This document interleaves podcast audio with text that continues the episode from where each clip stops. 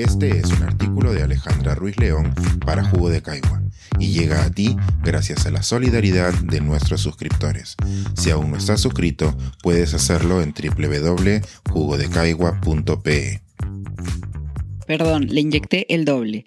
¿Qué consecuencias tiene la reciente mala práctica del MINSA con la vacuna de Moderna? A inicios de abril, el Ministerio de Salud publicó los protocolos para la administración de la cuarta dosis de la vacuna contra el COVID-19. Según estas indicaciones, la cuarta dosis de refuerzo se debería recibir cinco meses después de la tercera dosis.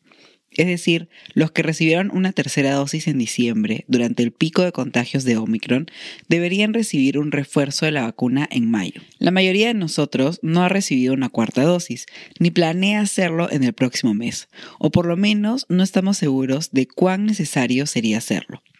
Sin embargo, algunos sectores de la población sí se encuentran en una situación en la que por salud o por trabajo les sería beneficioso tener protección contra el virus en el mejor estado posible. Este último grupo ya ha empezado a recibir una cuarta dosis, en concreto el personal de salud. Esta nueva campaña de vacunación ha llegado con malas noticias. En los últimos días, los medios de comunicación informaron sobre una mala práctica en la vacunación de un grupo de personal de salud.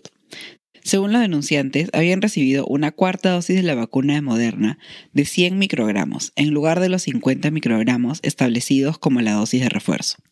El MINSA respondió a las denuncias de las malas prácticas con un comunicado que en sí mismo es una mala práctica de comunicación.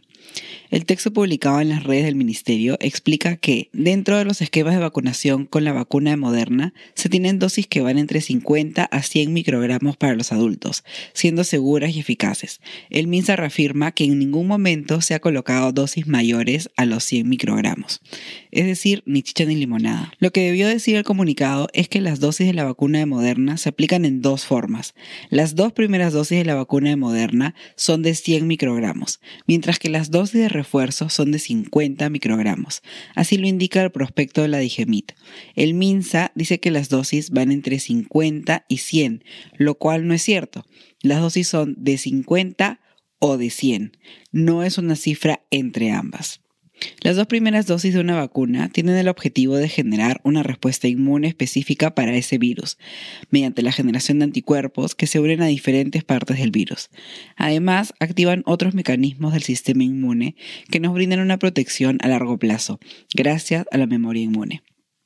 De forma complementaria, las dosis de refuerzo, ya sean una tercera o una cuarta, tienen otro objetivo, potenciar la respuesta inmune ya activada para una mayor protección. Particularmente la vacuna de Moderna tiene una cantidad mayor de ARN del coronavirus para activar nuestro sistema inmune en comparación con otras vacunas de ARN, como la de Pfizer.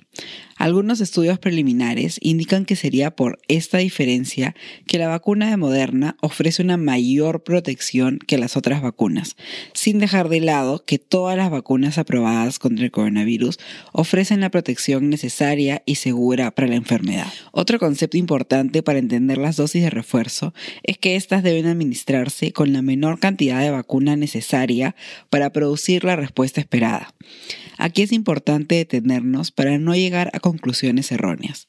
Cuando se diseñan las vacunas, se prueban diferentes dosis para saber cuál es la mínima dosis que va a producir el objetivo deseado. Esto no significa que dosis mayores sean automáticamente negativas para el cuerpo humano. La traducción sería, si con 50 microgramos es suficiente, no necesitamos más por el momento. Recapitulando, para la vacuna de Moderna, las dos primeras dosis sí son de 100 microgramos, porque esta fue la cantidad que se observó como necesaria para activar el sistema inmune pero las dosis de refuerzo solo fueron 50 microgramos. Al inicio, la dosis de refuerzo de Moderna eran de 100 microgramos, con lo cual no se observaron mayores complicaciones, aunque sí se observó que se producía una respuesta inmune mayor y que con la de 50 microgramos era suficiente para el objetivo actual. Por ese motivo, Moderna sugirió a la FDA que sus dosis de refuerzo se hicieran con la mitad de dosis iniciales. Una mala interpretación de esta noticia es que administrar una dosis doble producirá efectos dobles también.